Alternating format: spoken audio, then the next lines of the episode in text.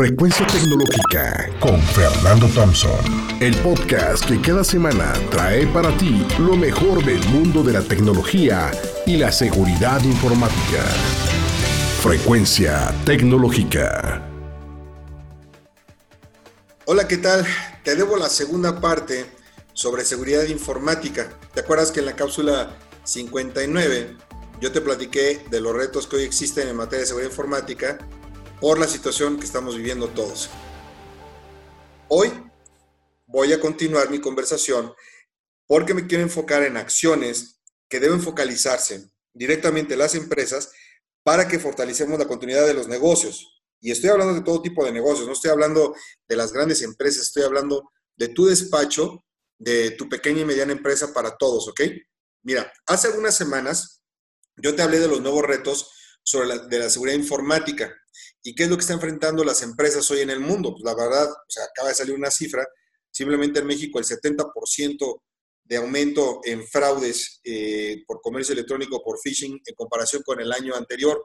Entonces, la verdad es que estamos en un escenario mundial completamente distinto y los hackers están sirviendo con la cuchara grande. Entonces, entre la incertidumbre sanitaria y la incertidumbre de lo que va a pasar con la economía, tenemos que enfocarnos en acciones concretas que tiene que tomar cada quien y tenemos que ser responsables de nuestra seguridad, de la seguridad de nuestras empresas y de la seguridad de nuestra familia. Primero, si tú eres un empleado en una empresa, tú tienes que hablar con la alta dirección. O sea, es muy cierto que tras esta crisis sanitaria todas las empresas sí están rediseñando sus estructuras, cambiaron sus objetivos, sus planes de corto plazo, la forma con la cual van a asignar recursos, algunos se van a quedar en casa, otros van a estar trabajando en la oficina. O sea, en muchos casos vamos a ver una reducción de presupuestos de personal, pero es muy importante que la alta dirección entienda que la seguridad informática hoy, más que nunca, es parte de la continuidad del negocio, especialmente cuando tenemos a más empleados trabajando desde casa y cuando hay más procesos que dependen ya de las plataformas digitales para hacer llegar ¿no? Eh, nuestros productos, las entregas a nuestros clientes para poder pagar a nuestros proveedores, en fin. Yo entiendo perfectamente que son tiempos muy difíciles, pero tú no puedes descuidar la seguridad informática. Y no necesariamente estoy hablando de, de grandes inversiones en plataformas y servicios, tan solo en fomentar una cultura de seguridad informática con tus empleados, con tus compañeros, puede ser la principal herramienta para enfrentar a los ciberdelincuentes. O sea, no siempre se tienen que meter mucho dinero en recursos económicos. O sea, el Internet hay mucho material y te ofrece muchos recursos, videos en YouTube, eh, videos en Vimeo, en podcasts como este, en Spotify, donde tú puedes directamente ver material para mejorar la seguridad informática de tus empleados. Es más, en soyfernando.com hay un montón de videos que tú puedes compartir de manera gratuita con tus colaboradores y compañeros o familiares para que puedan de alguna manera protegerse. O sea, lo más importante es que la gente tome acción y que no se queden con los brazos cruzados. Siguiente, hay que considerar una protección adicional para tu red corporativa y aplicaciones de datos. A ver, te explico. En algunos casos es necesario que se replantee la estrategia de seguridad informática. De hecho, yo creo que la seguridad informática que tenía antes tu empresa ya no sirve, porque se asumía que todos los empleados iban a estar trabajando dentro de la organización, dentro de la oficina, dentro del campus, dentro del mismo edificio. Y el acceso desde fuera era exclusivamente para contenido web público, tu página web, correo electrónico, herramientas de mensajería, en fin. En este nuevo mundo, tenemos muchos empleados que están accesando a recursos críticos, a bases de datos con información confidencial y, por si fuera poco, corriendo procesos desde sus hogares. Es más, si tienes un empleado resentido, este es el momento en el cual te podría atacar y ponerte un fuerte golpe. Mira, en muchos casos, esto va a implicar la adquisición de protección adicional para tus activos informáticos. Es muy importante que pongas especial atención a tus servidores, a tu infraestructura de red, a tus equipos de cómputo y dispositivos. Por supuesto también los servicios en la nube y las aplicaciones web las aplicaciones web son muy vulnerables.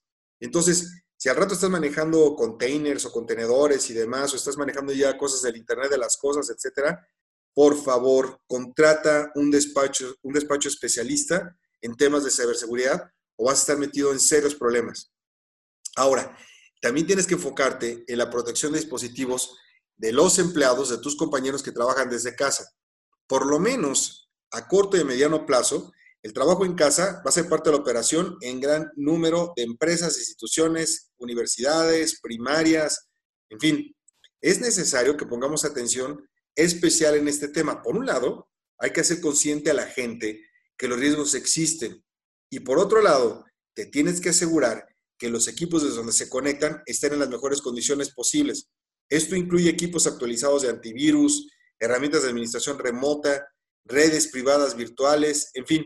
Como lo platicamos en el podcast anterior, es muy probable que tengamos retrasos en la detección y respuesta de incidentes de seguridad informática, así que tenemos que estar preparados. ¿Por qué? Porque la gente está reaccionando más lento al trabajar en casa que si está en un búnker analizando cuáles son los comportamientos de lo que está ocurriendo en la red. Y por último, prepárate. Va a haber un incremento en ciberataques. Sí va a haber un aumento en ciberataques. En las últimas semanas, eh, los expertos hemos estado viendo un aumento de ataques de ransomware. Tienen como principal vector de ataque correos electrónicos con phishing. El phishing se manda a tus empleados, los empleados caen, bajan un archivo, le dan clic a una página de internet supuesta y pácatelas. Entonces, este aumento está ocurriendo en todo el mundo, no solamente en América Latina. Eh, incluye muchas instituciones, lamentablemente, del sector salud. Esta gente, la verdad es que no tiene ética, ni principios, ni valores. Se está metiendo precisamente con los más vulnerables. Y por otro lado, también, desgraciadamente, vamos a tener cada vez más casos. Es más, el, el día de hoy, el riesgo mayor es debido a que las operaciones y las empresas dependen cada vez más de las plataformas digitales y por lo tanto pues bueno, eso lo saben los hackers y van a estar directamente pegándole a esta infraestructura. O sea, nos enfrentamos a la mayor crisis de todos nuestros tiempos, pero también hay una gran oportunidad para cambiar el enfoque de seguridad informática.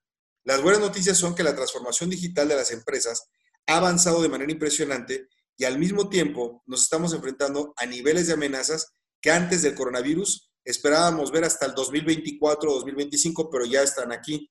Así que tenemos que prepararnos. Recuerda, por favor, compartir este podcast con las personas que tú conozcas que les pueda ser de utilidad, con el hashtag frecuencia tecnológica.